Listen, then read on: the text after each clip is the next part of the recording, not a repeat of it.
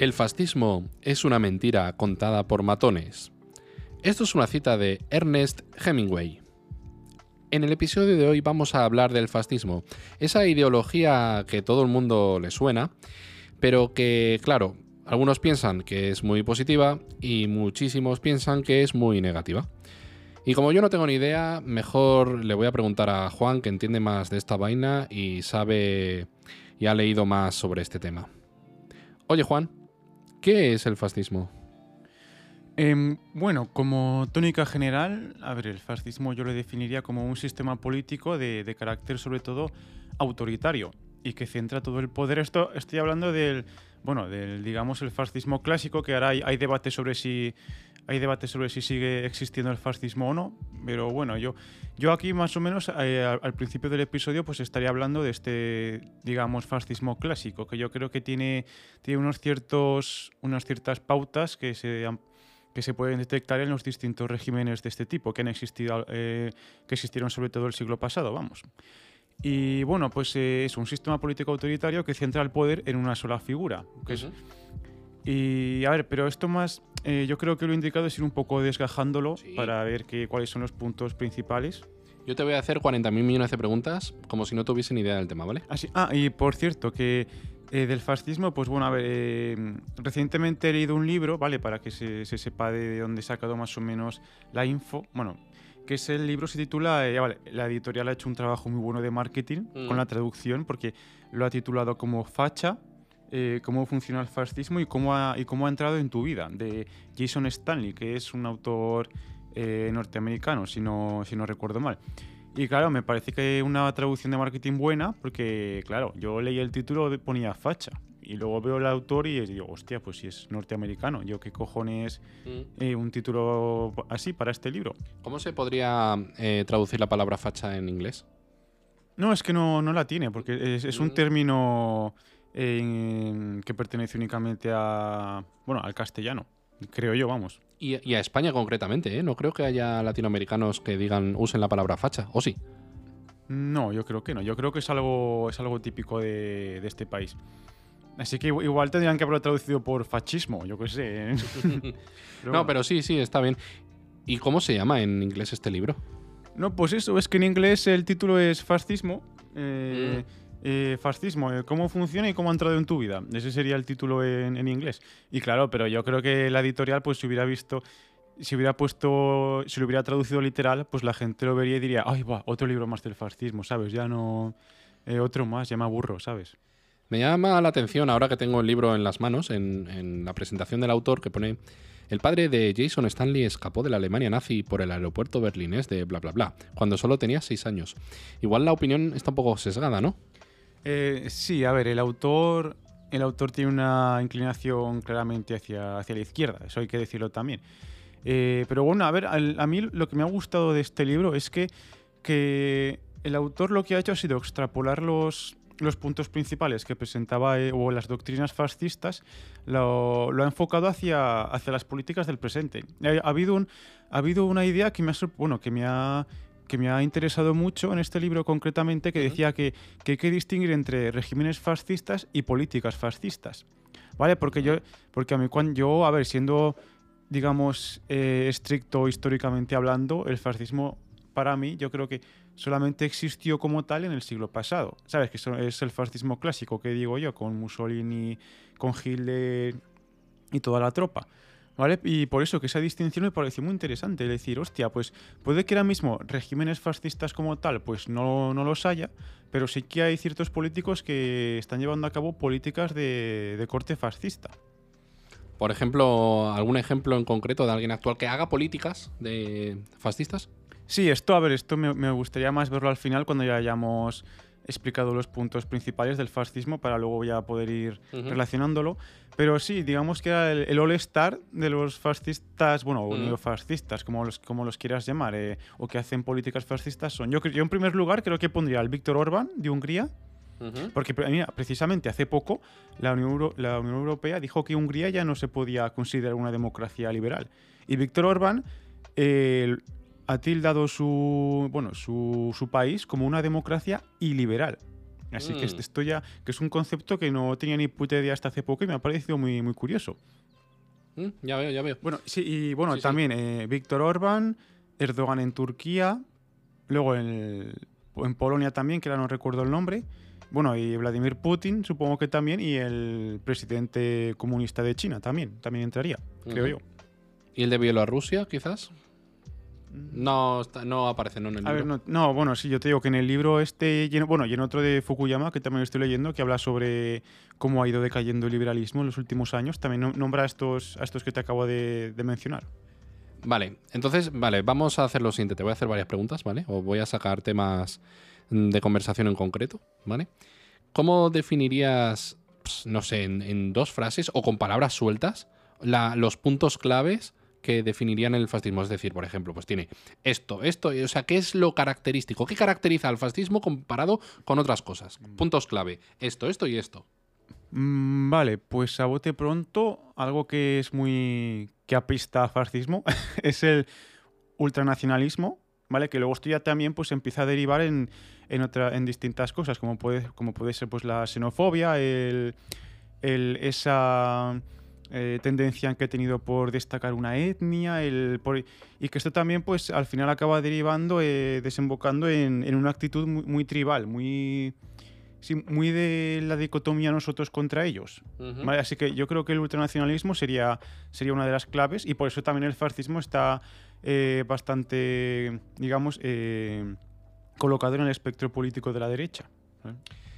El ultranacionalismo que has comentado, que es uno de los puntos clave del fascismo, luego imagino que habrá más, ¿cómo lo entenderíamos? ¿Cómo, cómo, lo, cómo lo definiríamos, el nacionalismo? ¿Qué es el nacionalismo? Si mi abuela te pregunta y te dice, oye Juan, ¿qué es el nacionalismo?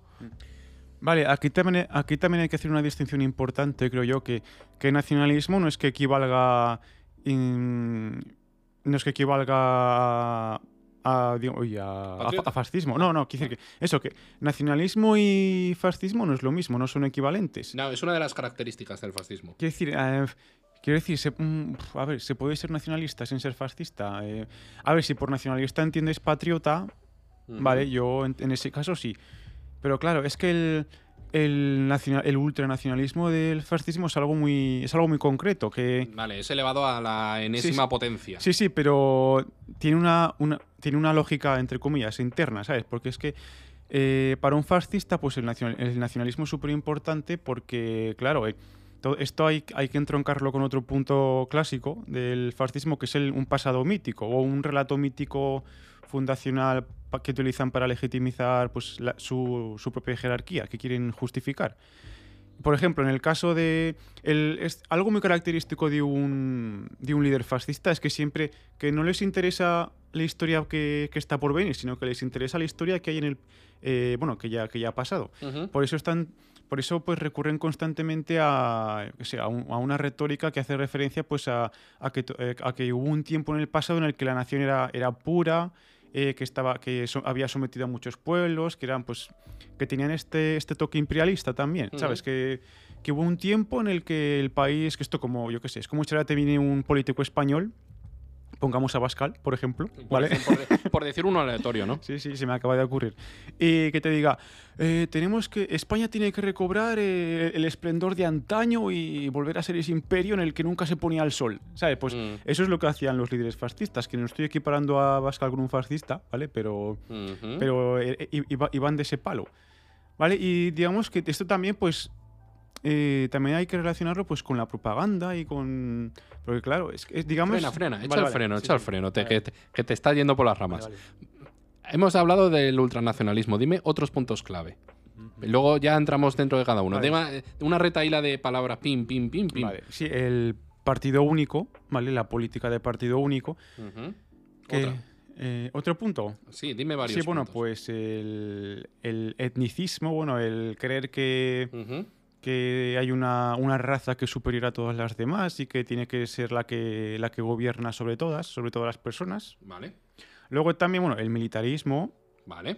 Sí, sí. Y luego, aunque parezca esto, aunque parezca contradictorio, también tiene una parte muy importante de, de victimismo. Ujú. Es decir, porque esto me parece contradictorio, porque claro, eh, así por decirlo rápidamente, que Sí, sí, sí. claro que un líder fascista te dice que él pertenece a una raza que es superior a todas las demás, pero te, te vende el papel de víctima, ¿sabes? Para, para, para eso que hemos dicho antes, para crear esa dicotomía nosotros ellos, que, bueno, sí, esto lo, luego Sí, lo... luego lo entramos. en- Sí, y luego también, pues, mm, bueno, propaganda, sí, propaganda lo hemos mencionado ya. sí. sí.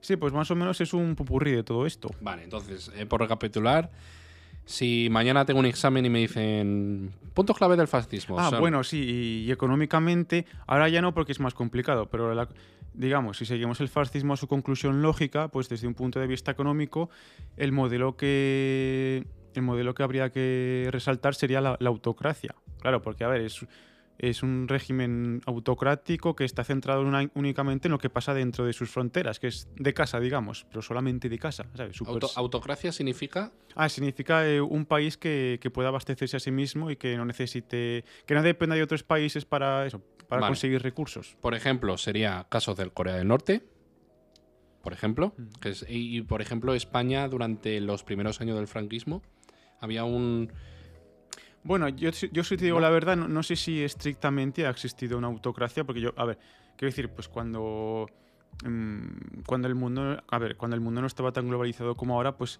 eh, no, no cabía otra, o creo yo, pero vamos, que mm, así estrictamente hablando, no sé si ha habido alguna autocracia que sea que sea eficiente, quiero Sí, decir. pero yo te digo que el- durante el franquismo en España, en los primeros años sobre todo, había un... Bueno, primero que nos veían apestados, ¿no? Porque como la Segunda Guerra Mundial la habían ganado los, los aliados y nosotros pues estábamos un poco así, digamos, neutrales, pero no neutrales, sino que estábamos Sí, exacto. neutrales, pero no neutrales. Entonces se nos, se nos excluyó un poco del ámbito internacional. Entonces la política española se basó un poco, y el comercio y la economía y todo, dentro de España. Y luego ya poco a poco con los años se fue abriendo Sí. a mercado internacional, a la Unión. Europea, etcétera, etcétera. Pero durante muchos años España, no digo que fuese una autocracia, porque era una, dicta- una dictadura, pero eso, que nosotros y ya, ¿sabes? Am- America First, ¿no? Que es... Ah, sí, eso. Eh, Sí, mira, el, el escritor este pues menciona esa frase de Trump, que también tiene mucho, así mucho odor fascista, según él. En realidad debería ser. ¿No debería ser eso lo normal en los países? Que primero mi país y luego el resto. Es lo que está haciendo Francia. Claro, es, es que es- según como lo mires, porque decir, porque tú, yo qué sé, si tú eres un patriota, Mm. ¿vale? Que, que no es que le tengas asco a los demás países ni nada de eso, ¿sabes? Pero obviamente, pues tú dices, vale, yo soy de aquí, pues lo primero que me interesa es que estén bien los de aquí. Yo ahí le, yo eso le veo, le veo lógica, ¿sabes? Mm. Entonces, claro, depende de cómo, de cómo lo veas. Igual uno lo piensa que, que es que la, la gente que lo dice pues lo está llevando al extremo, pero en realidad es una visión un poco más diluida, ¿sabes? No es tan extremista. Ok, ok. Vale, entonces, pues otra vez la recapi- recapitulación: ultranacionalismo, eh, un poco de autocracia, un poquito de, de, bueno, xenofobia o racismo o partido único, mm, pasado mítico, mm, propaganda, hemos dicho. Vale. Eso es lo que sería de forma oficial. Vale, ¿qué crees que cree la gente que es el fascismo? O sea, la, la gente que va de antifascista o, o tal, o cuando hablan del fascismo, ah, tú, eres- tú lo que eres es un fascista, no sé qué. El- en general, ¿cuál es tu impresión de que el, el- la plebe, ¿no? El, No. el- la plebe, el público medio, o sea, una persona pues, que no ha leído, que no, ha- que no está informada, una típica persona que puedes encontrarte por la calle, ¿qué crees que cree que es el fascis- fascismo? a ver, pues. Pues creo que. A ver, creo que hay una visión equivocada. Porque. eh, por ejemplo, yo me acuerdo cuando pasó esta vaina con, con Ayuso, que dijo: Si te llaman fascista, es que estás en el lado bueno de la historia. Entonces Mm. yo dije: Ay, me, me pareció muy fuerte que en ese momento hubiera que explicarle a la gente que Ayuso no era una fascista. Mm, ¿Sabes? Quiero decir, que, claro, pero es que, es que es que los políticos, macho, con su marketing, tío, dicen. Yo me acuerdo, salió, no me acuerdo quién fue, el monedero, creo, que dijo: A ver, Ayuso, que. eh, que no, no vayas por ahí de fascista, al- algo así, ¿sabes? De, de Sí, decir, que es sí. que se, se aprovecharon mucho de ese momento, ¿eh? A ver, yo eh, eh, sí, me acuerdo que lo dijo en el programa de Ana Rosa, además. Y dijo ella: si te llaman fascista, es que algo estás haciendo bien. Pero en el sentido de que precisamente los que te llaman fascista, o sea, los autoproclamados antifascista, eh, son tan encefalograma plano que, que- que si te, se, met- se meten contigo es que en realidad lo estás haciendo bien. No es que ella estuviese a favor del fascismo. Es que parece que, que- que es, que es que la gente es gilipollas y le gusta ser gilipollas. Es increíble. Claro, es que ahí. mm, sí, es que es el problema que tenemos aquí en España siempre, que, que el fascismo es una etiqueta multifuncional, ¿sabes? Que se la puedes pegar a cualquiera que te cruces por la calle y no pasa nada. Es que ya, ya es un insulto tan extendido que al final pues pierde el sentido. Madrid. Bueno, ¿qué, qué, qué- qué- espera, ¿qué creemos que es lo que piensa la gente? Pues es que me, me- me- me parecería muy curioso el, ir por la calle preguntando sin más. En plan, oye, ¿qué es el fascismo? Yo, Seguramente te, te dirán, fascismo es Abascal, fascismo es Vox, fascismo es Hitler. O sea, lo- siempre lo, lo relacionan con una persona porque es más fácil de explicar que ponerte a explicar pues todos los detalles y todo eso. Te dirán, ¿qué es claro, el no, fascismo? no te van a dar nueve puntos principales del Eso es, fascismo, o por, es. ¿sabes? No te lo van a dar. Eso es. Pero, pero hostia, me, me parecería un buen experimento a ver, a ver qué Sí, pasaría. o igual no, sí, ve con la, con la camiseta de Mars que tiene. No, sí, que, que, que pasaría, pasaría. Yo creo que pasaría lo mismo si preguntamos a la gente por lo que es el comunismo. ¿sabes? Yo, yo creo que pasaría algo parecido. Mm. Y- ¿Te suena? Sí, porque claro, el, el insulto de comunista también se emplea como se emplea fascista Mm, aquí en ujú. España. Ujú. ¿Sabes? Que, que- que el espectro de la izquierda también es súper amplio, ¿sabes? Que no es que sea solo comunismo. ¿Te suena lo de Madrid? Será la tumba del fascismo. Madrid será la tumba del fascismo. Eso se grita mucho en, en manifestaciones y todo eso. Pero que la gente lo suelta como si Madrid será la tumba del fascismo. Como si hubiera fascismo. O sea, Ya. eh, será. Plan, nosotros. ¿Sabes de lo que- de? Me estoy acordando de, no recuerdo el nombre de la chica, pero era una rubia con gafas de, de Podemos. Creo que, que, Ujú. que salió hablando, creo que era en un mitin o algo así, que dijo que el fascismo ya está acampando mucho a sus anchas en España. Y yo dije, wow. Wow, wow, wow. Y dije, "Guau, que... Bueno, a ver, que nos, espera, que nos estamos yendo... Por eso, que vamos a decir los puntos del fascismo clásico y a ver si en España hay eso o no, ¿sabes? No, En- pero bueno, me, me interesa sobre todo primero lo que la gente cree que es Ah, bueno, el ya, ya, ya. fascismo. Quiero decir, en mi opinión, ¿vale? Yo creo que en Sí. mi opinión la gente se lo toma como, como un hombre de paja, un, sí, un hombre de paja, un, un, un enemigo al que vencer. O sea, vamos a inventarnos un enemigo que no existe para, para eh, formar parte de una masa de Sí, pensamiento. para- para- como para justificar tus, tus actos. Sí, tío, cuando salen en las universidades, y mira que, que yo he estado en la universidad y tal, pero cuando salen en las universidades así protestando y diciendo, ah, fuera fascistas, buh, bah", digo, pero, pero... No, yo digo que, que sí, que estoy de acuerdo, que, yo no quiero Claro, fascistas. yo también, pero, pero es que no, no hay nadie de, ese, de, de esa cosa. Quiero decir que luego que vas a casa de tus padres porque vives con tus padres, ¿no? Y, y- y- y- dices, ay, mamá, papá, hoy he sido antifascista. Mira, sí, mira, mira, mira, vamos a, vamos a desglosar los puntos básicos del fascismo y luego veremos si alguno de estos se cumple en España. Por ejemplo, a ver si somos Sí, capaces. bueno, tú. después de cada uno, o sea, sí, sí. venga, Vale, el primero, vale, partido único. Vale, este ya creo que no se cumple. no se cumple. Imposible. Pues claro, em, por eh, esto era una, clave, era, era una clave del fascismo. Que, mira, eh, otro libro del fascismo que me leí hace poco es uno de Humberto Eco, que era es En contra del fascismo, si no recuerdo mal el título. Y él, claro, resaltaba que el, eh, el Humberto Eco es, era italiano. ¿vale? Y él es- vivió durante la época de, de Mussolini. Y claro, cuando murió, cuando murió Mussolini, pues él dijo, bueno, le llam- no sé si le llamó su abuela, su madre, le dijo, ¡Eh, Humberto! Ve al kiosco y compra un periódico que el, que el Duce se ha muerto, el Mussolini ha este ha muerto, el Mus- Musonili este ha muerto. y, el, y Humberto, pues, eh, Humberto, bueno, eh, Humberto Eco fue a comprar un periódico y claro, y de repente pues empezaron a, proli- a proliferar mogollón de partidos. Y dijo, dijo Humberto, hostia puta, pero todos estos partidos imposible que, imposible que se hayan creado tras la muerte de Mussolini. Eso es que ya han tenido que existir antes. Y claro, porque es que una cosa clara del fascismo y prominente es que solamente existe un partido que es el que concentra todo el poder. Y claro, entonces to- todos los partidos existentes, el resto, pues son, por decirlo pedante, están condenados a un ostracismo. Eh, ¿Cómo se dice? Hostia, se me ha ido la palabra. Un ostracismo, como es cuando es ilegal. eh, sí, pues a la ilegalidad. Están condenados, vamos. A, a Mussolini no le colgaron de un puente. Eh, sí, me- Lo mataron, ¿no? Sí, al fin, terminó siendo una persona muy cuerda. Uh, Vale, pe- per- perdón por el japazo. sí. sí, básicamente. Eh, sí, sí, bueno. Retomando, retomando el episodio eh, después de Sí, esta... partido único. Partido único. Vale, en España no hay un partido único. Punto. Siguiente punto. Ultranacionalismo. Mm. La mayoría de la gente no. O sea, ni siquiera nacionalismo secas. Ni siquiera Ya, cuasi nacionalismo. Sí, sí, no que- hay. Sí, es que aquí, aquí en España, aparte, es que está muy, está muy mal visto, creo yo, en general. Pues el. el claro, que es que se, se confunde el patriotismo con el, con el ultranacionalismo, con, Mm. con ser facha, así que no es, no es nada nuevo. Claro, es, es como, como. No sé, o sea, eh, eh, das un pasito dentro del patriotismo y ya estás dentro del ultranacionalismo. No, no, hay, no hay un espectro como el autismo. O sea, es, no puede ser un poquito, un poquito de una cosa o un poquito de otra. Le- Lo eres. Tienes que comprar el pack ideológico de, de todo. Sí, mira, que yo personalmente, a mí, pues el, el patriotismo, pues a mí es algo que, a ver, no me la trae demasiado floja, pero a ver, no le.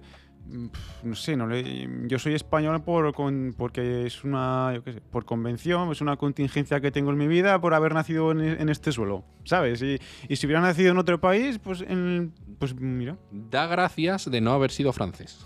Eso por lo menos, como mínimo. Soy español, ¿a qué quieres que te gane? Ya, bueno, bueno. A ver, pero bueno, eh, ¿y por qué el resto de países? Bueno, es que esto ya sería entrar en- otro debate, pero yo creo que en la mayoría de los países no existe un rechazo tan evidente al patriotismo. Es decir, un portugués es, es- mi- orgulloso de ser portugués. mi- mira Estados Unidos. Sí, sí, esos, esos sí que pueden ser ultranacionalistas. Pero de- tanto de un partido como de otro. Están orgullosos de ser americanos. Le- eh, tienen todos banderitas en la ventana. Aquí si ves a alguien con la banderita de España, automáticamente... Sí, el- la, la cosa va de símbolos. ¿Cómo se llama eso? El, el mito. No, no sé. El, el mito español malo o algo así, no sé, no me ah, la leyenda negra. Eso, la leyenda negra, la leyenda negra. Eso está muy arraigado, en- arraigado en la gente, ¿eh? Cuando en realidad. Ya, Mm. es que con, con temas. A ver, ya nos estamos yendo por las ramas, Mm. pero es que eso, lo de la, la leyenda negra, yo qué sé. el- Podemos que- hablar otro episodio de eso, pero Sí, habla, habla. A ver, pero quiero decir que es que me, me parece muy arbitrario, ¿vale? El, el coger, un, coger un cacho concreto de la historia de un país y ya decir, Buah, este país es una mierda. Porque es que a estas alturas de la película es que, yo qué sé, es, mm, cada país tiene una historia súper rica. Mm. por, mm, yo qué sé, pues, por, pues porque ya llevamos unos cuantos años de humanidad, ¿sabes? Má- Más que nada. Y me parece eso, me parece arbitrario un, y un- arbitrario un poco sesgado el decir, este país es malo por esto. Yo cuando ha habido, han pasado mil historias, ¿sabes? A ver, nosotros los españoles somos un poco gitanillos y un poco eh, pícaros, pero en realidad no estamos tan mal, ¿eh? Quiero decir, so- somos un buen país. En, gen- en general, yo creo que sí. Luego está la leyenda negra. Que eso creo que nace de, de Inglaterra, fíjate, de Reino Unido. En las guerras que tuvo. eh, hacían como propaganda, como diciendo que los españoles éramos unos putos cabrones. Y creo que ha llegado hasta hoy en día. Pero bueno, ultranacionalismo, evidentemente en España, si lo hay, no es lo predominante. Por lo tanto, ni de un partido ni del otro. Puede haber algún patriota, puede haber algún Bueno, mal, igual- mal llamado facha. Hombre, uf, y aquí Vox igual, en ultranacionalismo, uf, no sé. ¿Tú crees que son A ver, eh, a ultranacionalistas? ver, a ver, ellos te dirán que no, obviamente. Mm, Pero... mm, sí. Y- Vale, ¿cuál sería...? Es que claro, esto es una pregunta muy difícil, pero cu- ¿cuál sería la principal diferencia entre Sí, un patriota y un ultranacionalista o un nacionalista? O sea, Claro, es que, claro, la palabra ultra ya da, da muchas... eh, eh, Sí. denota cierta negatividad. Bueno, mucha negatividad, qué cojones. claro, yo, yo creo que, que patriota... pat- a ver, patriota pues es una persona que ama a su país, ama a su gente y ya está, no tiene ninguna otra pretensión, ¿sabes? Pues que seas de otro país, pues dice, vale, eres de otro país, pero bueno, pues no, no pasa nada. un militar, por ejemplo, ¿no? ¿sabes? Sería un patriota. Por ejemplo, pues eh, has nacido así y ya está, no pasa nada, ¿sabes? y, y es que y nacionalista, pues es que ya tiene estas connotaciones de no xenofóbicas, pero como que sí que le da una mayor eh, no importancia, pero sí que piensa puede pensar que lo que hay dentro de sus fronteras es mejor que lo que hay al otro lado, Ujú. ¿sabes? Mm. Mm, Y un no sé. ultranacionalista sería una persona que la mayoría de los pensamientos de su día a día están en eso, ¿sabes? O sea, una persona que le afecta tanto el, el- el sentimiento patrio, el sentimiento de ser español, que lo lleva hasta la máxima eh, expresión. expresión, ¿no? Y- y en plan de ver a un sudamericano por la calle y, y mirarle mal, escupirle, o, ¿sabes? O sea, ya ha llegado a ese, Ah, a bueno, ese extremo, sí, a ¿no? ver, sí, eso ya es xenófobo, sí, sí. mm. Ya. No, sí, pero bueno, lo, lo o sea, es un espectro que digamos está el patriota, está el... Claro, pero es que incluso en el mínimo aspecto radical que sería el patriotismo, está como bien visto ser todo lo contrario. ¿Qué ¿sabes? es? Que es antifascista, no lo sé. Es que es que Mira, bueno, pa- pa- para que la gente no se líe, un ejemplo clarísimo de patriota, pues el Capitán América, ¿sabes? Mm. Que dice, aquí no se comercia con vidas, chavales, pero... Y, y respeta a todo el mundo por igual, ¿eh? Y es súper patriota, pues es Capitán América, a saco. Mm. ¿Quién en España sería un patriota? A secas. No sé. Pérez Reverte. Por ejemplo. Eh, pues mira, pues sí, por ejemplo. Por ejemplo. ¿Quién sería un nacionalista? Mm, claro, cuando hablamos de nacionalista. La, la- la- la chica esta que decía que, que el enemigo es el judío. No, eso yo creo que es. Esa es nazi, esa es nazi. esa directamente es nazi. Un nacionalista podría ser, por ejemplo, Ayuso mismamente. A ver, es que también... Es que las etiquetas también tienen muchos matices y cada uno, cada uno le da el significado que quiere. Pero yo creo, yo creo que ya te diría que es patriota, ¿eh? Porque sabe que nacionalismo, nacionalista pues tiene connotaciones que a la gente no, no le gustan. A menos que seas catalán y quieras independizarte, que entonces el nacionalismo catalán está muy bien, está muy correcto. O nacionalismo vasco. Sí, es que el nacionalista, nacionalismo eh, hace un poco más palpable esa distinción que hemos hablado antes de entre nosotros y ellos, ¿sabes? Creo yo. Creo que tiene, Sí. tiene, tiene ese paquete, ¿sabes? Vale, pues entonces, eh, ya hemos hablado del, del ultranacionalismo. ¿Qué otras cosas? Pasado mítico. ¿Se cumple en España? Ah, vale, el pasado mítico. Mm, a ver, es, uf, es que esta, esta parte es súper súper interesante del fascismo, porque claro, eh, tú ahora, por ejemplo, eh, el fascismo, que es un sistema autoritario que no respeta eh, los derechos individuales eh, y, de- y demás historias, pues dices, ¿cómo cojones se puede justificar? ¿Sabes? ¿Cómo cojones puedes hacer para... ¿Qué relato puedes inventarte, puedes sacarte de la manga para llegar a un público ahí enardecido y decirle, eh, chavales, que, que el fascismo mola? ¿Sabes? Pues, em, pues eh, sí, vas a decir algo. No, sí, bueno, te iba a decir que, eh, al igual que hizo Hitler en su día, pues echarle la culpa a otro. sí, de- de sí, las bueno, cosas. Sí, eso es una parte, pero es... eh, Antes se vivía mejor. Sí, exacto. Es que son, claro, son súper anti, antiprogreso. No, son- no son nada progresistas en ningún tipo de la palabra. Porque, claro, es que esto es lo que he dicho al principio, que el futuro no les interesa, ¿sabes? Solamente están centrados en el pasado. Porque decían, Mm. claro, que el pasado era mejor. Y lo que he dicho antes también, que seleccionaban, que hacían un cherry pick de mil pares de cojones, ¿sabes? De, Ujú. de decir, pues elige un, un momento concreto de la historia de su país para que. un- Mm. Y casualmente, un momento en el que su país es- estaba viviendo el imperio más esplendoroso de su historia, Ujú. ¿sabes? Ujú. Y dicen, tenemos que volver a estos tiempos. Yo qué sé, pues mira, pues para Mussolini era el imperio romano, para Hitler era el sacro, imper- el sacro imperio romano germánico. Ujú. Y siempre, pues claro, te, cada, ¿sabes? Eh, cada discurso que daban, pues lo hacían con vistas a, a regresar a ese pasado. Ujú. Y, ta- y también, claro, pues es que se podía sacar de este, de este pasado mítico, de este pasado imperialista, digamos, pues que... eh, claro, es que luego ellos esto lo relacionaban con una especie de, de ley natural, ¿vale? Que bueno, es que este punto relaciona muchas cosas. Y claro, pues eh, ellos creían que, que, la- que había- existía una ley natural de jerárquica, de que ellos formaban parte de una etnia concreta que era superior a las demás intrínsecamente así, porque sí, porque les daba la puta gana a ellos. Y entonces pues utilizaban este mito, eh, este mito eh, fundacional o para legitimizar su, su régimen. Vale. O sea que, en realidad, según ellos, según los fascistas, pues su justificación era un poco, un poco científica, porque claro, decían, esto es una ley natural, esto... eh, el- yo qué sé, pues eh, la ciencia nos dice que se inventaban argumentos de, la, de donde les salía de los cojones y decía, pues mi raza es superior a la tuya y siempre, siempre ha sido así. Siempre ha sido así y esta es la justificación. Pues no puedes ir en contra de la naturaleza, porque por definición, según ellos, lo que es natural es bueno y hay que respetarlo. Entiendo, entiendo. Y por ejemplo, aquí en España se podría. Lo, lo que llaman los nostálgicos, ¿no? Los nostálgicos. que reclaman un poco lo bien que se vivía con Franco. Por ejemplo, ¿no? Eh, Cuando en realidad, cuando se vivía bien en España era después que se muriese Franco. Pero bueno. ¿Sabes? Cuando la- la- el verdadero auge español yo creo que fue en- desde 1980 hasta los 2000.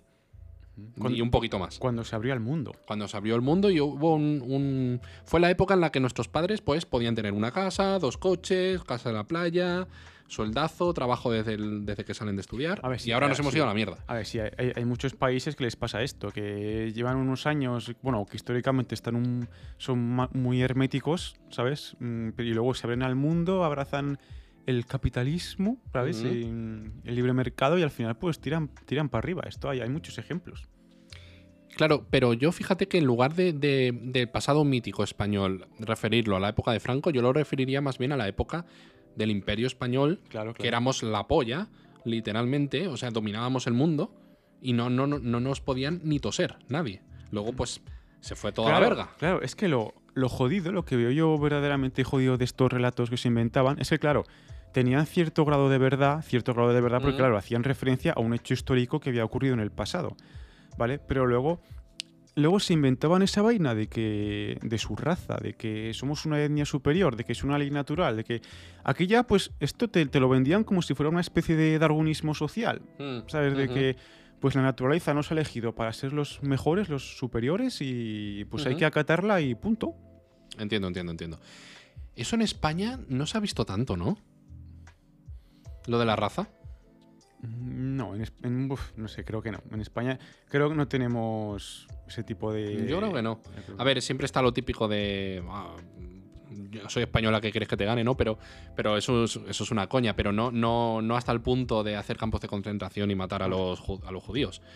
Aquí podríamos haber hecho que matar a los gitanos. Mm, Yo qué sé. Claro, y aparte es que mm, desde un punto de vista científico, quiero decir, es que el- las razas de nuestra especie, de, lo- eh, de- de los Homo sapiens, es que en realidad no, no es algo que tenga un sentido biológico, porque yo qué sé, en, el- en algún libro de biología pues me he encontrado con que, yo qué sé, pues eh, dos personas distintas pues comparten, yo qué sé, un- son idénticas en su ADN en un 90 y pico por ciento, ¿sabes? Es que tampoco...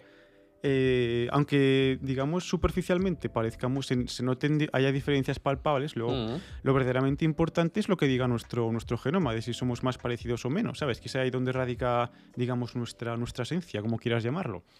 Y claro, es que, eh, a ver, entonces pues no tenía ni puta idea de esto, ¿sabes? Entonces, pues, no sé, mm, era, era más fácil de justificar. Fíjate que más que por raza, yo, yo creo que en España el, el tipo, el xenofobismo que puede haber, ¿vale? La xenofobia que puede haber, nosotros a lo mejor, o la gente de a pie la, la- la considera como una cuestión de, de raza, en plan, joder, mira, por ejemplo, ese puto moro, ¿no? O sea, hay mucho de decir, de, mira, ese moro de No, mierda. Sí, sí, ya, Escúchame, ya- escúchame, vale, escúchame. sí, vale. Escúchame. Pero yo creo que no es una cuestión de raza, sino que es una cuestión de cultura. Fíjate, es una diferencia cultural. Porque un moro de Marruecos eh, y un musulmán, por así decirlo, de Pakistán, no tienen absolutamente nada que ver a nivel cultural. O sea, solo la religión, pero no la forma de ser. Pero en cuanto a raza, son iguales. Pero Mm. por eso nos. en- ¿Ves mi punto? Sí. O sea, no es una xenofobia en plan de raza, o sea, el blanco y el, y el puto moro, sino que sería la cultura de los moros de Marruecos, que eso sí que son unos cabrones de mierda y vienen aquí y nos vienen aquí los peores del mundo, pero no por pero no por su, su color de piel, ni incluso por su religión, es por sus costumbres, por su cultura, que es tan distinta a la nuestra, que son tan son tan distintos y, ven al prójimo de otra forma que, que- que choca tanto.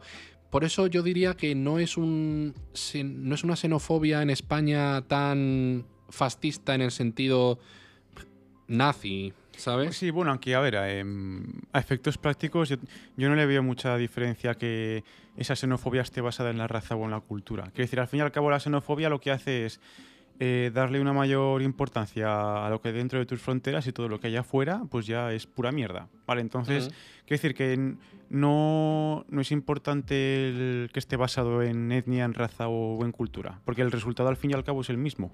¿sabes? Bueno, puede ser, puede ser, pero yo, yo vuelvo a repetir lo de la religión, fíjate. O sea que ven- A ver, también nos gusta empaquetar a la gente así Claro. porque sí, porque es mucho más fácil, ¿sabes? a ver que aquí España, España durante 7 8 siglos fue musulmán. O sea, todos tenemos sangre Sí, musulmana. claro, claro, a eso quería llegar antes, que es que lo de las razas, tío, hasta- Pero es que hay musulmanes y musulmanes. Es- están los buenos y están los malos.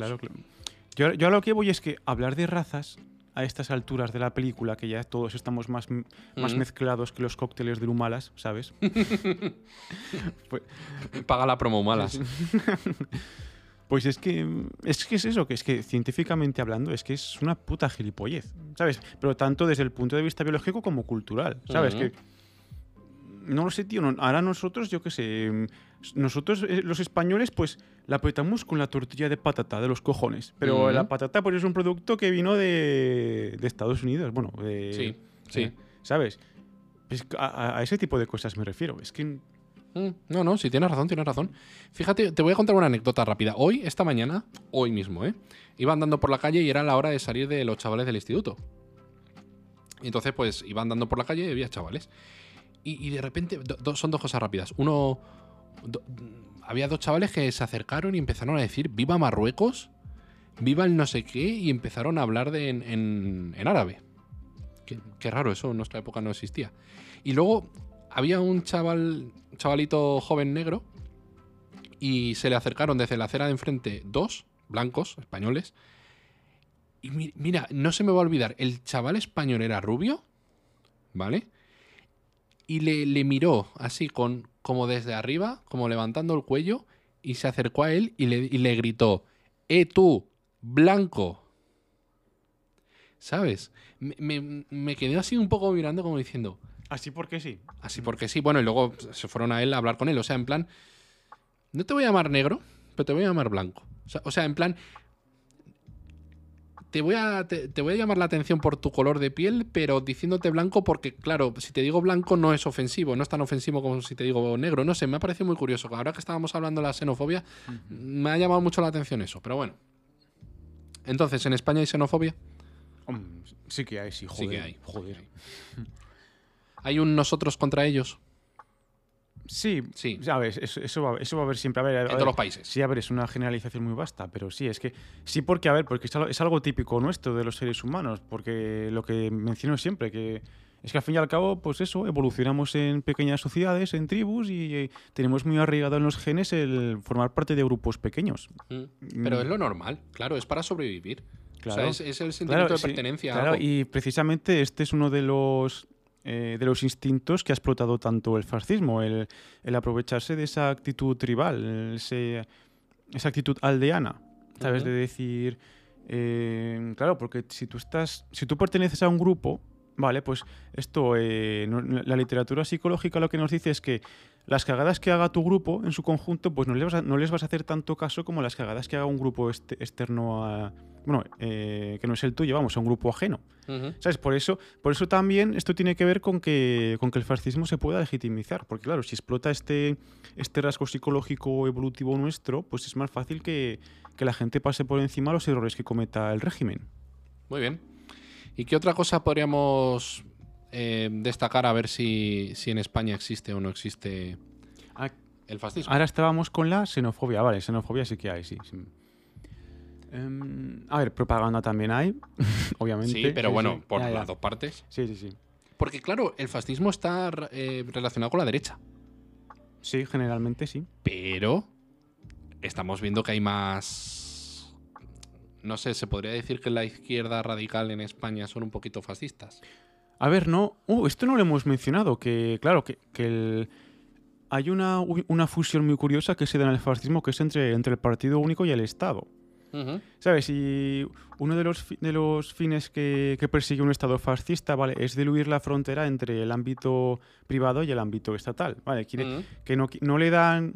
Un Estado fascista pues no quiere que el individuo tenga margen de maniobra, quiere que se sepa todo, lo- todo sobre él, que dónde está en cada momento, qué actitudes eh, políticas tiene, vamos, el, que quiere hacer que, le quiere crear una sociedad homogénea. Vaya, y esto se puede relacionar con la educación, porque por ejemplo en yo qué sé, en la China, Mm. en la China de Mao, Ujú. pues claro, la educación, pues los niños en el colegio tenían que tenían que estudiarse el libro rojo, yo qué sé, pues en la Alemania estaban las juventudes hitlerianas. ¿Qué cojones? Y aquí en España se cantaba el cara al sol. En clase. Eso que el, claro, pues es que el, ¿te acuerdas de la película del Club de la Lucha al principio cuando decía el protagonista una copia de una copia de una copia? Vale, pues el Estado fascista quiere que cada persona sea eso, una copia de una copia de una copia. ¿Y cuál es? Vale. ¿Y eso crees que en España, en cuanto a educación, yo creo que no, no se cumple, ¿no? El, el- el punto fascista en la educación. A ver, no, porque es que el- la edu- el- un, Mm. un si- un sistema educativo de corte fascista es que es muy exagerado. Yo, es súper exagerado. Pero, mira, por ejemplo, ¿Y en Cataluña? en Cata- a, a ver, en Cataluña manipulación histórica ha habido, vamos, de aquí a... De aquí a... Sí, sí, Sí, sí. mucha. Mm. Yo creo que en los colegios, o por lo menos mucha gente denuncia que hay doctrinamiento.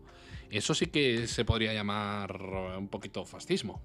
A ver, buen- Y el- además son ultranacionalistas. Sí, a ver, el, el fascismo, el fascismo sí que ha, ha utilizado la educación para adoctrinar, vamos, eso cae, cae de cajón. Y sí, mira, eh, ahora esto que lo quiero relacionar con, con Víctor Orbán, el primer ministro de Hungría. Que, claro, él, eh, no recuerdo cómo, cómo fue exactamente, pero que, claro, eh, no sé si en su país se promulgó una ley en la que, vamos, que, que cambió el, el sistema educativo pues para eso, para que para que se dieran a, sobre todo pues en literatura, por ejemplo, para que se estudiara intelectuales, yo que sé, anti, antisemitas, por ejemplo. Claro, que es que el Víctor Orbán ha, ha metido, ha metido la mano en todas las instituciones que ha podido de, de su país. Pues los medios de comunicación también, por ejemplo. Que no recuerdo. No recuerdo la institución o yo qué sé, o no sé, la empresa que se creó para. Claro, que es una. Digamos, vamos a llamarlo una institución, pues llamarlo de alguna forma. eh, un, yo qué sé, un. Claro que hay, pues ca- eh, cada medio de ese país tiene que sus- como eh, apuntarse, ¿vale? Ujú. A ese a esa empresa o como quieras que no sé cómo llamarlo, ¿vale? Y eh, claro, y el jefazo de esa empresa, claro, pues ¿sabes quién lo pone ahí? El gobierno. Eh, eh, Víctor Orbán, ¿sabes? El- Lo elige el primer ministro. Entonces ya cada medio de comunicación tiene que pasar esa, esa criba, tiene que pasar ese filtro Mm. y, ya, y claro, pues es que... y, y seguir una línea editorial basada en eh, en en o sea decir las cosas buenas de su gobierno y no decir las cosas malas no ir en contra etcétera etcétera Buah, eso me recuerda tío en la época de mala del covid cuando cuando era el gobierno el que elegía las preguntas o sea de la, de la prensa la prensa iba tenían que escribir poner por escrito las preguntas y ellos mismos decidían qué periodistas Joder. podían decir la pregunta o no eso Ya, es muy bestia Ya, ¿eh? es, eh, mucho, mucho. Ahí ¿dó- ¿Dónde está ahí la libertad de expresión y el libre diálogo y su puta madre libre? Eh, que no, que no, que son el PSOE, tío, que tienen carta blanca. Que no ves que son la izquierda, que son los buenos. Que son, lo- que son los antifascistas, que son los buenos. Ahora, no hagan las preguntas, o sea, solo puedes preguntar lo que, lo que ellos quieren. Eso, eso fue muy fuerte. Hay muchas cosas que con los años. No sé si a Pedro Sánchez le harán. Lo sentarán en un banquillo o algo, ¿sabes? No creo, no creo, porque son la izquierda y son los buenos. Pero sí que se vio un poco de fascismo, ¿eh? Un poquito. Sí, a ver, En sí, esa a ver, época. Bueno, a ver, en, en un sistema fascista estricto, pues es que igual ni harían no harían preguntas los periodistas, creo yo. Pero bueno, yendo a lo exagerado, ¿sabes? Pero vamos. Mm. Pero sí, pero sí que huele un poco. Sí que huele a política, bueno, a. Sí, a acción fascista, vamos. Hicieron lo que les salió de los cojones, sabiendo que lo estaban haciendo mal. Pero bueno, en fin. Sí, ya, sí, y ahora que has dicho lo de que el, que el PSOE son los buenos, eso me, me ha recordado al, al, victi- a, bueno, al punto este del victimismo, que no sé si lo hemos tratado. Sí, sí, sí, lo hemos tratado. Sí. Vale, vale. Pues bueno, era simplemente por eso que lo que digo, que me, pareci- me parecía me pareció un punto en este libro muy contradictorio por eso, porque eh, se suponía que se suponía que el, digamos que la raza superior, vale, dentro de un régimen fascista, pues eso, es superior, es la que legítimamente tiene que gobernar sobre las demás, pero en ese momento de la historia, pues como que la están jodiendo. Y, y no- y no- y eso no va acorde con la lógica de ser una raza superior, ¿sabes? Pero así te venden el relato de que tú tienes que, como que, yo qué sé, pues que la gente, digamos, más progresista, ¿vale? Pues como que te está jodiendo a ti la vida y tú tienes que ponerte a... y tienes que volver a ese, a ese puesto superior en la jerarquía. Entiendo, entiendo.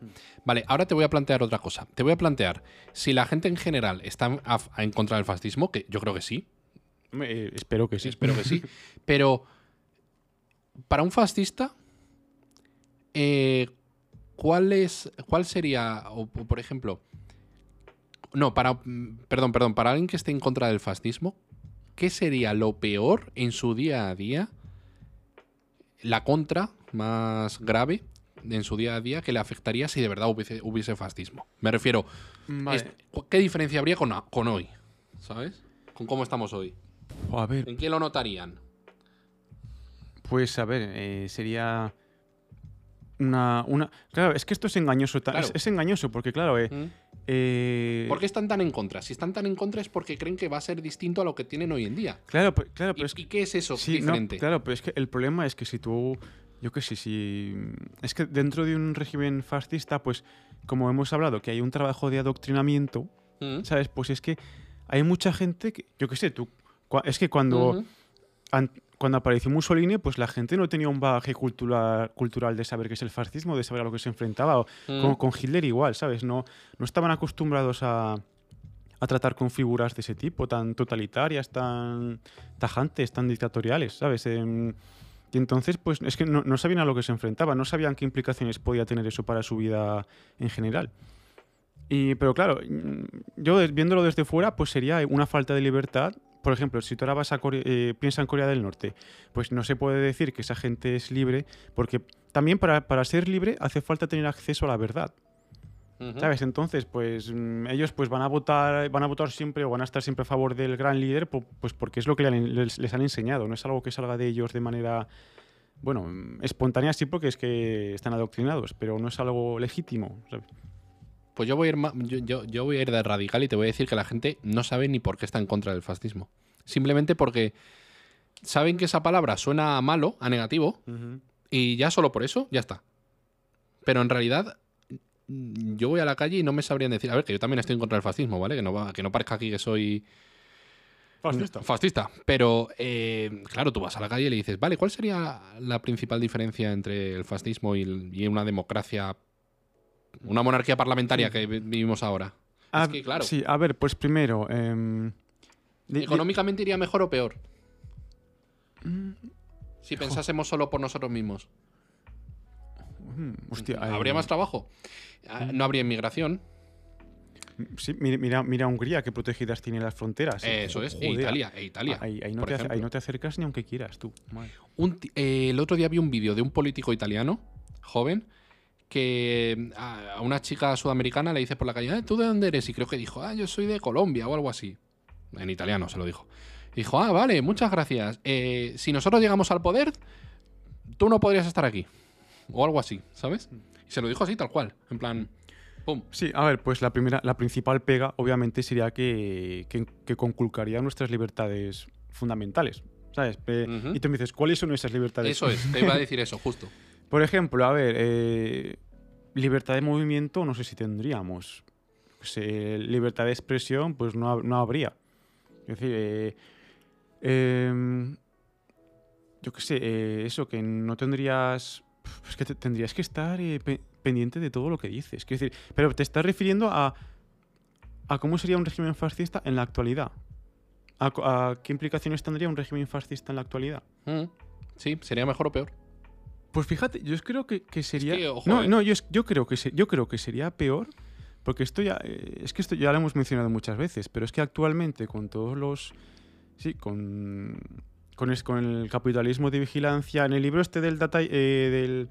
Ay, ¿cómo se llama el puto libro del filósofo este coreano tan famoso? El, ah, Infocracia. Eso, Infocracia. Que él habla de que. Me, me, parece, me parece una idea súper curiosa. Que que las dictaduras de ahora, pues como que están, como que están disfrazadas, son como dictaduras tecnocráticas, ¿vale? Que, que impiden precisamente el que haya libertad de expresión, el que no te puedas, que no puedas tener acceso a ideas distintas, por eso, porque estamos constantemente bombeados, bombardeados por información que, que refuerza lo que nosotros ya creemos. Claro, y, es- y esto, pues, mm, los políticos lo saben. Mira lo que, mira lo que pasa en China, que ya lo hablamos. Pues es algo parecido a lo que a lo que he mencionado en Corea del Norte, que sí, que nosotros, bueno, eh, estas dictaduras, eh, la persona creerá que tiene libertad, ¿vale? Pero en realidad está siendo influenciada de una manera muy sutil por ese capitalismo de vigilancia. No, no, sí, puede ser verdad, puede ser verdad. Sí, yo, yo solo me planteo la situación hipotética en el que mm, no digo que vuelva el franquismo, ni que vuelva el nazismo, ni nada de eso, sino que imagínate el nuevo, nuevo, nuevo movimiento fascista. Sí, es que se- sería pues, un, fascismo tecnocrático. Mal- la- la- algo así se le podría llamar. Ya, pero, no- o sea, yo no, yo no lo reivindico como algo bueno, sino que de verdad me gustaría saber qué es lo que teme tanto la gente de a pie para de estar tan en contra del fascismo abiertamente.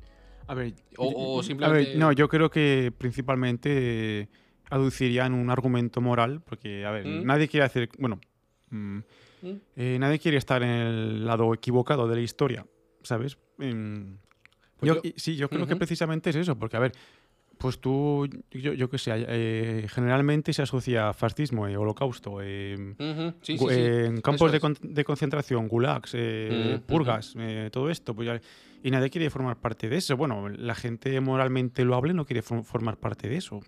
Y yo creo que principalmente es por, por tener la conciencia tranquila y saber que no estás defendiendo un movimiento tan denigrante.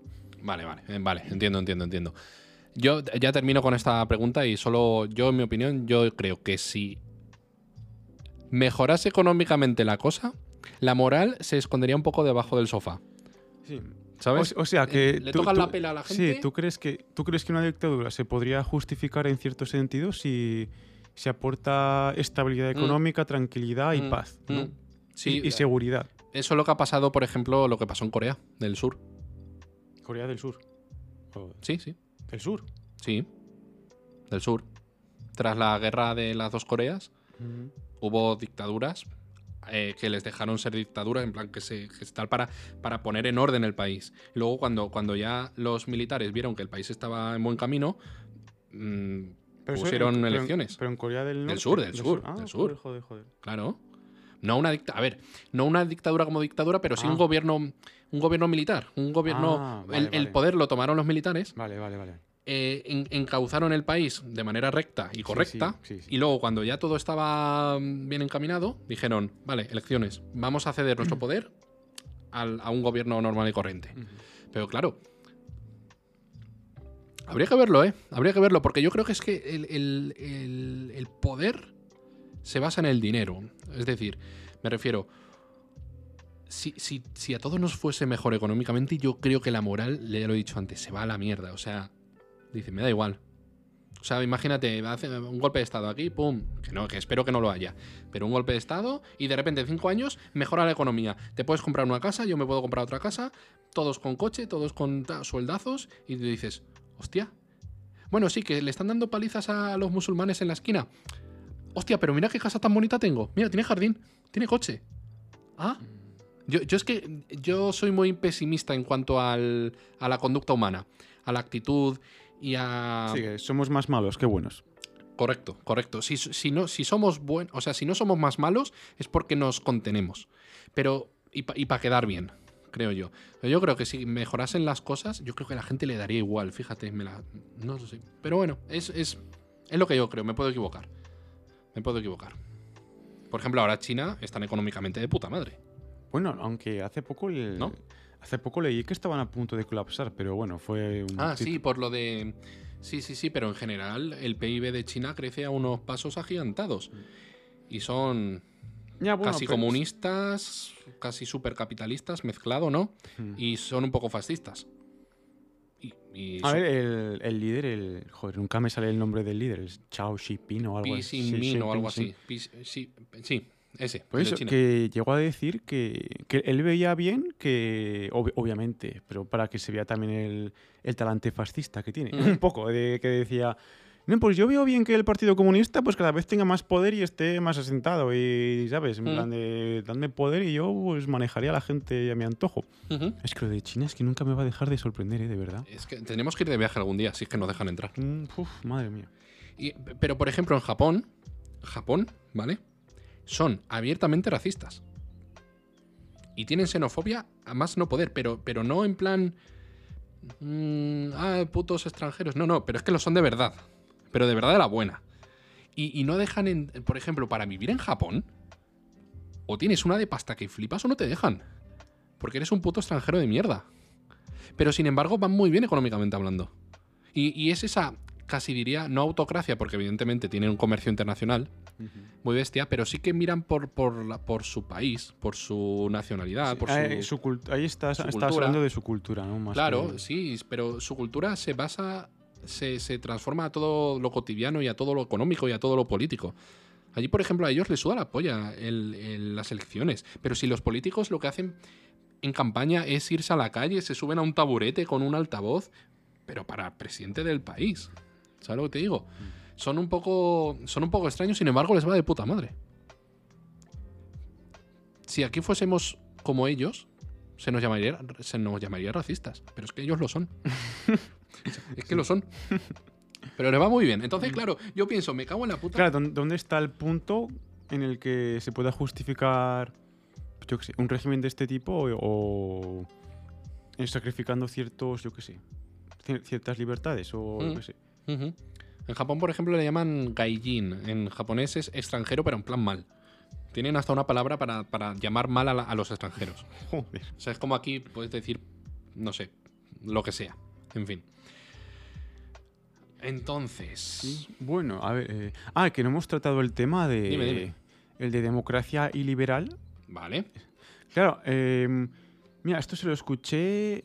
Se lo escuché en una entrevista a un. Creo que era un, fue un ex político canadiense, que era, era profesor de universidad, y que salía explicando este concepto, y claro, que, que para él, pues obviamente era una contradicción en, termi- era una contradicción en términos, porque eh, la demo- es que de- bueno, desde, esto ya es de- desde, desde mi punto de vista. ¿eh? Que la- yo creo que la democracia, pues a ver, al fin- en parte ha sido una consecuencia del, del liberalismo, por esa dignidad humana que todos compartimos, que nos da la- una importancia política igualitaria a cada uno de nosotros.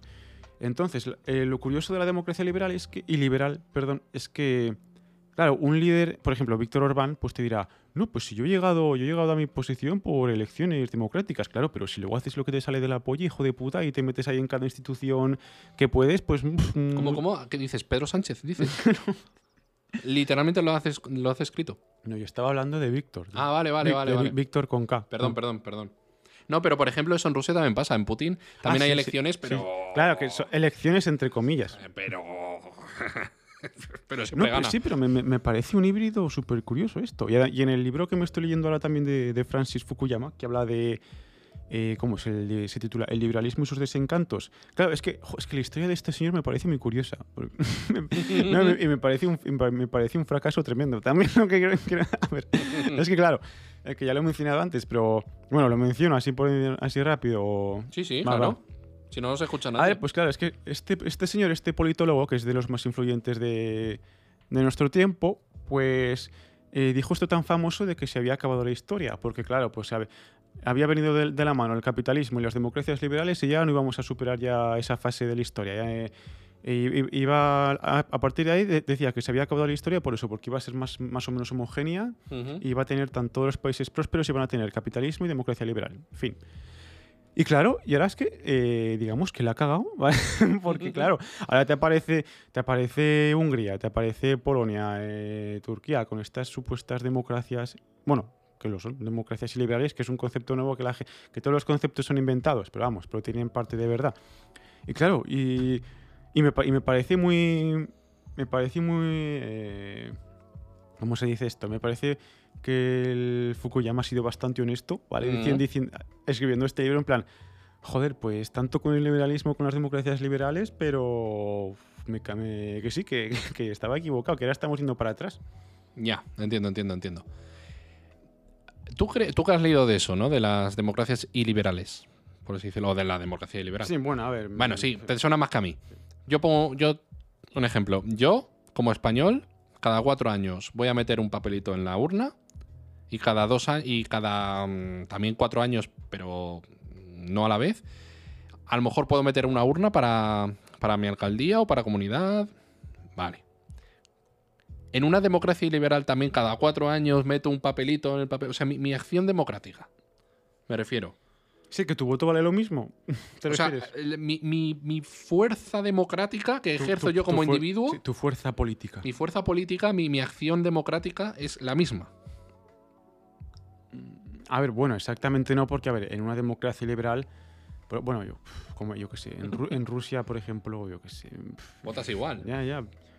Pero que el sistema ya está eh, ya está estructurado para que vaya a ser el mismo partido. Y, y el caso de Víctor del Víctor eh, es que ha, eh, pero ha salido siempre votado, pero por una mayoría que te cagas, tío. Es súper popular el cabrón. súper popular. Claro. ¿Y por qué es tan popular? Si es tan Pues- hijo de puta.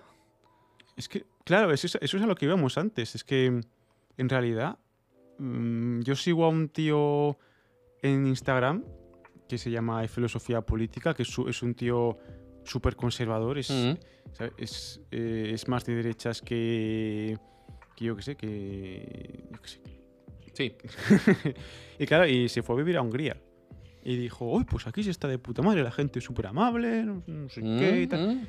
Vaya, vaya. Y claro, y, pare- y parece que estaba súper a gusto ahí. Eh, seguramente estaría súper a gusto, pero digo, joder, pero. ¿y, y esa democracia liberal, tío? Estás en una democracia liberal, ¿sabes? A veces lo que creemos moralmente correcto en determinadas circunstancias hay que dejarlo a un lado. Por ejemplo, Zelensky, el presidente de Ucrania, Mm, a- anima abiertamente a su población a matar a todos los rusos que pueda. Están en guerra, es- hay que entender el contexto, pero quiero decir, si fuéramos moralmente impolutos, pero. como, bueno. como pretende, por ejemplo, hacer Podemos, sería decir, no, no, por favor, no, no maten, no maten rusos. No maten rusos, a los camaradas rusos no los maten. Sin embargo, ante una circunstancia mm, se necesita fuerza y se necesita un discurso convincente y un dejar atrás la moral, ya la recuperaremos cuando estemos mejor. Por eso es lo que te digo, digo, pero la gente estaría tan mal en un régimen así. A ver, yo ahí, yo, ahí, yo ahí te lanzaría, yo ahí te lanzaría el argumento moral y diría, Ujú. no, no quiero ser parte de esto. Ya, ya, ya. No, no, sí, seguramente. A lo mejor a ti mm, o a mí no nos afectaría tanto. Para mal. Claro, porque no estamos dentro de la diana ideológica de este tipo de pensamientos. O de. de movimiento político, ¿no? Por así decirlo. Pero bueno, sí. Mm. Antiguamente, ¿quiénes serían los. los más. los fascistas más sonados?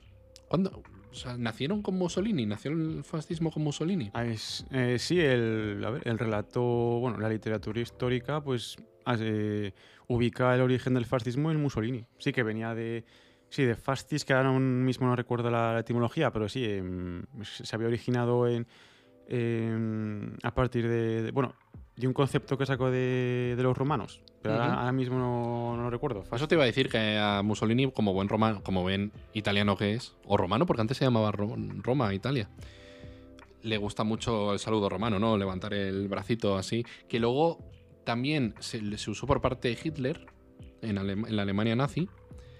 También por Franco, ¿no? Estoy nombrando los fascistas más sonados, ¿no? E incluso eh, Mosley era el líder del partido nazi en. Sí, en- en Reino Unido. Parece mentira, ¿eh? sí, sí, el de, lo- el de los Peaky Blinders. Sí. Peaky Blinders. El del bigotito ese, cabrón. Mm, hmm. Es que me, me me- me parece, me parece súper curioso porque ¿tú crees que la gente... Buah, es que claro, esto es mucha... Mucha presunción, ¿no? Pero los italianos fascistas, eh, o sea, en la Italia fascista, los italianos estaban contentos con el régimen. En plan, mm, no se puede saber, ¿no? No, no, no, es que, a ver, es una pregunta muy subjetiva, pero Mm, claro, el fascismo, por supuesto, se entiende que todo el que no esté de acuerdo con eso, fusilado. claro, claro, a ver, no hay libertad de expresión, nada, no, no puedes eh, lanzarle argumentos en contra de lo que del- Claro. del, discurso Aunque hubiese vigente. gente en contra, la resistencia, por así decirlo, pues no. Claro, por, por esto el, fa- el fascismo siempre está relacionado con, con purgas, con campos de concentración, con Sí, sí, sí, sí. exterminios. pues, y eso, pues bueno, yo creo que más o menos lo hemos abordado de puta madre. Yo creo que no. Yo diría que la conclusión, fascismo malo, caca, Obviamente. malo, pero que tampoco la gente entiende por qué. Al 100%. Yo me quedaría con eso, que, que como no lo entendemos, no sabemos criticarlo bien.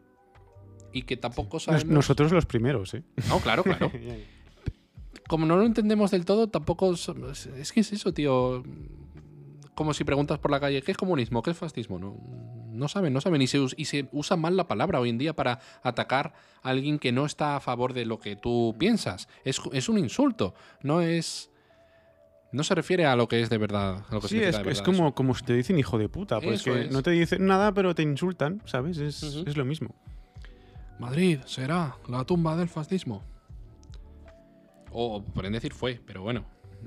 Y también se le llama mucho a los policías fascistas y a los. No sé. Bueno, más facha que fascista, ¿eh? creo ¿Tú yo. crees? En las Sí. manifestaciones con los antidisturbios. Bueno, a ver, la, no sé, la, no sé, sé la, qué. la- la verdad que me la suda, la verdad. no, pero quiero decir que... Que, Que te la sude no quiere decir que no puedas opinar. Ya, ya, ya. A ver, pues... Pues yo no, llamar, yo no llamaría fascista a un policía, ¿qué quieres que te diga? Mm. Ya, ya, ya, por eso, por eso. Una pregunta, ¿a qué viene lo del libro pensador? Pues porque no tengo opiniones propias y todo lo que digo lo he sacado de los libros. eh, tan fácil como eso. Eh, mm, pero me- merezco un premio por tanta sinceridad. A ver, pero en realidad, mira, ya que me sacas el tema, yo, Mm. yo creo que... em, es que una vez le- leí, ¿vale? En un libro, porque soy un libro pensador Eso de mierda, ¿vale? es.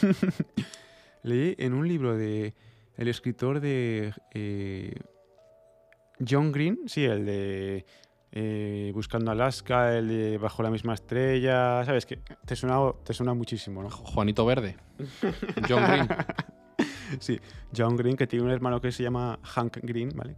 Que tiene, tiene, el, pro- el- tiene el canal este de YouTube de Crash Course, ¿vale? Que he aprendido Oh, lo inaprendible con ellos. oh. Y eso, bueno, que la frase que leí suya que decía, em, los genios, eh, la gente lista, ¿vale? Son los que entienden a los genios, ¿vale? Pero los genios son los que crean ideas que nadie había pensado antes y que tienen sentido. Vale, pues yo no soy Vale. ninguno de esos dos, Vale, vale, vale, vale. ¿vale? Yo, pues intento tener una imagen general y coherente del mundo en el que vivo, pero toda esa información, pues son retazos que voy juntando de las mierdas que leo. Y al final, pues intento que, este, que sea eso, que sea coherente y que me sirva para llevar mi vida día a día. ¿Puedes sonar más pedante? O sea, yo- ¿lo puedes pedantear más? Yo creo que no. Yo creo que está el límite ahí. Eh, bueno, voy a intentarlo. Que sería más pedante que esa. Yo, yo no creo que eso sea pedante, pero vale, cada uno con su criterio. No, sí, si, yo te digo, esto no se va a ver porque voy a hacer un gesto, pero si tu umbral de pedantería está aquí, igual tu Mm. umbral de ignorancia está aquí, ¿sabes? No- ¿Sabes? No sé. Sí, bueno, sí, sí, sí. sí. Más pedante. Vale, pues. No, no, que lo decía de No, era no, no, retórico, no, ¿eh? ya, ya, no, hostia, pues lo estaba pensando. No, vale, no, no, nada. era no, una no, pre- que, no, que estaba pensando en la frase para hacerlo más pedante. No, no, era una pregunta retórica. Era como, no puede sonar más Vale, vale. Pues fascista. No, pedante. Vale. Última pregunta y yo creo que con esto cerramos el episodio. Ujú.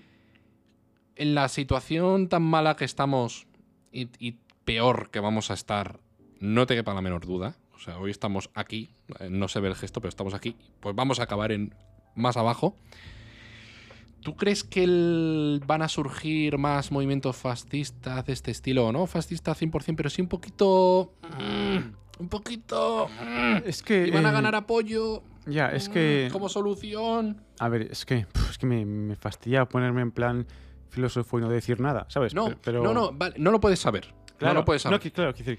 pero lo A ves. ver, o sea, tú, no, tú te, no, a ver, yo, no, yo te creo. extrañaría, te No, extrañaría. no, no me extrañaría porque, a ver, la, eso, la tendencia en los últimos años ha sido eso, ha sido eh, una tendencia más nacionalista, hermética, más...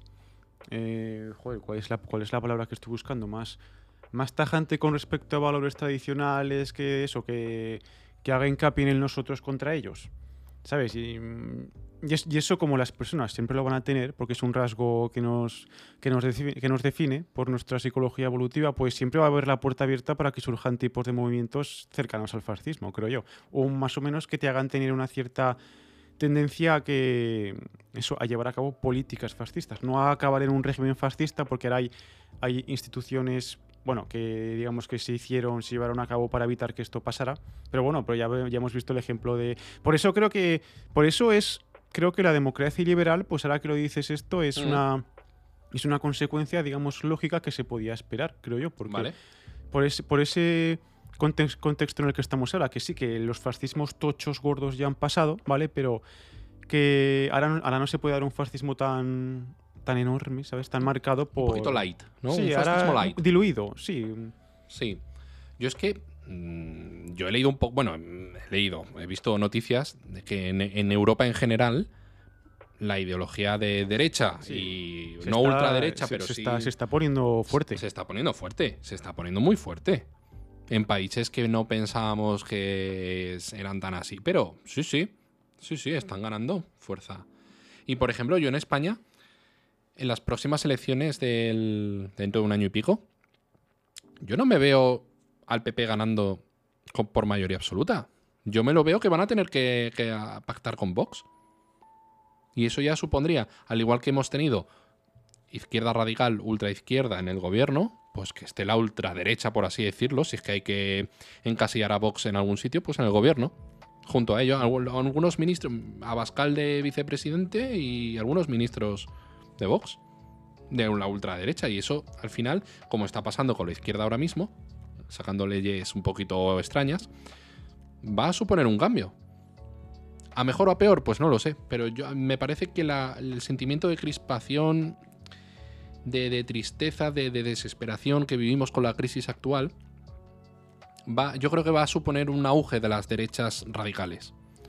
Y, o el apoyo a, a un cambio, o sea, la búsqueda de un cambio. O sea, si, si con los buenos, entre comillas, que son la izquierda y la ultraizquierda, entre comillas, muchísimas comillas, Sí. estamos tan mal, habrá ver, que cambiar. sí, es que, a ver, es que ese, ese tipo de coyunturas generalmente a, a lo largo de la historia ha dado pie a que surja algún movimiento un poco más, bueno, extremista. Mm. Eh, mira, es que, es que en Alemania es lo que pasó, pues terminó la Primera Guerra Mundial, Alemania estaba en la mierda, pues que el pueblo, pues en la figura de Hitler vio una solución, digamos, rápida, de estas que te dicen, sin es- de estos que te venden "Ay, sin esfuerzo, ¿sabes? pues vi- vieron, vieron una solución rápida, tajante y extremista y estaban hasta los cojones y dijeron, bueno, pues venga, te votamos.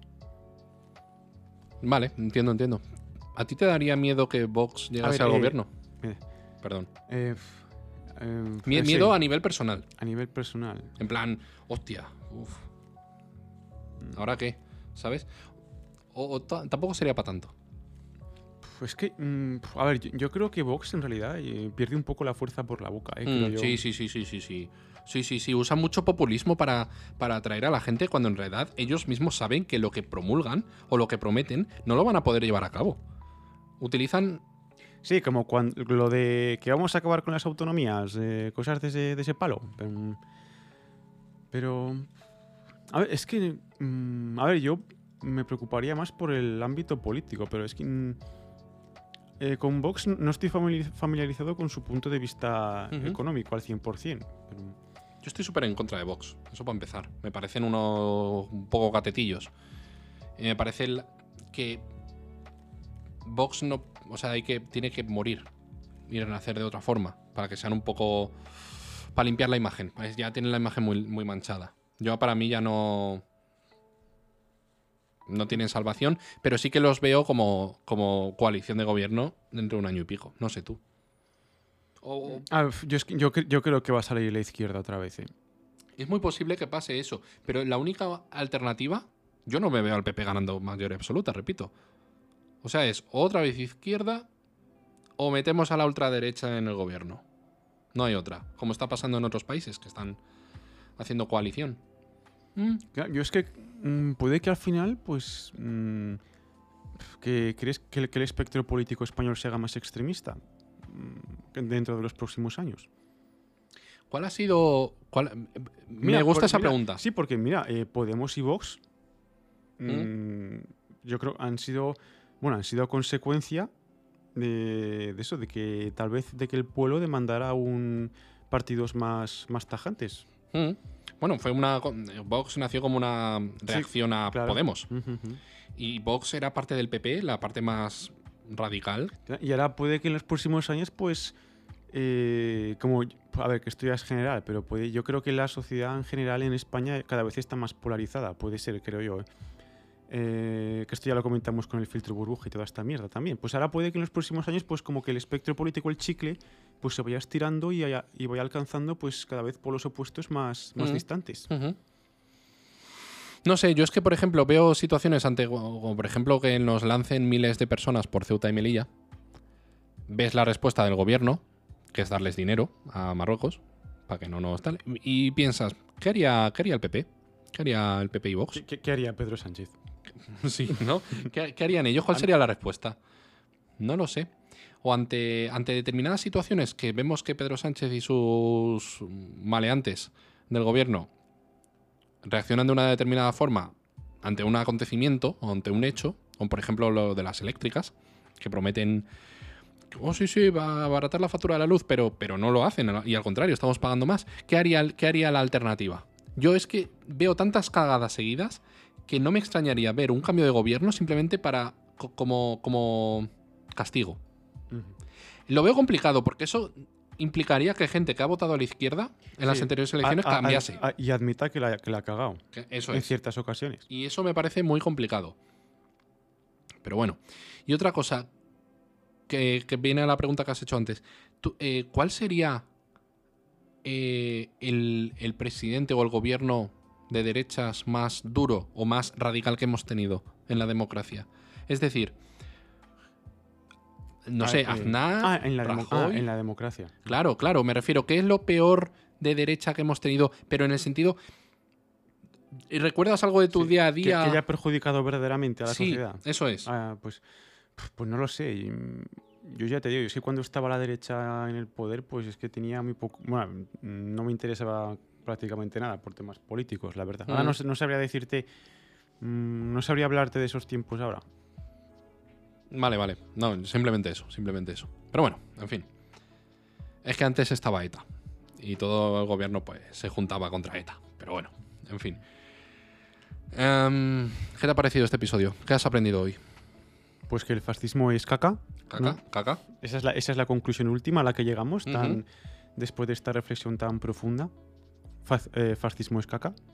También otra conclusión es que la gente pues no está muy informada de casi nada. En general. Esto voy a ser pedante. Y yo creo que el fascismo para la gente es como el tiempo para San Agustín. No, no Sa- te he seguido. ¿Sabes por qué? Porque San Agustín decía, ay, el tiempo. Si no me preguntan qué es, sé lo que es. Pero si me lo preguntan, no sé la respuesta. Entiendo. Pues con el fascismo pasa lo mismo. Si no me preguntas, ay, pues obviamente lo sé. Pero si me lo preguntas, ni puta idea. Muy bien, muy bien. Yo creo que me parece una buena pedantería para acabar el episodio. De aquí y ahora. Pedante siempre. Eh, sí. Bueno, entonces ya. Ah, por cierto, me encanta eso, siempre digo, me encanta la lógica, la coherencia interna que tenemos a la hora de elegir temas. Mm, Porque el pasado, en el pasado tema hablamos de la gallola del fracaso. no, de Ciudadanos. ¡Ay, fuck! Fuck, es La verdad. Fundación Liberal. Bueno, sí, bueno, me refiero a eso, que eso, pues hablamos de la gallola y después de Ciudadanos. Pues hostia. dos, dos semanas seguidas de política. Yo creo que no- Mira, en el próximo yo creo que volvemos a las pajas o... habrá que salir de fiesta para conseguir anécdotas nuevas. Exacto, exacto. Guau, es que... Sí, sí. Ha- ha- Haré el esfuerzo. Si hablamos de política es porque no tenemos anécdotas graciosas. En cuanto las recuperemos un poco, volveremos. Y eso, bueno, a ver, pues entonces ver en el próximo tema de qué, de qué hablaremos. Pues no lo sé. Algo se nos ocurrirá. Adiós. Hasta luego.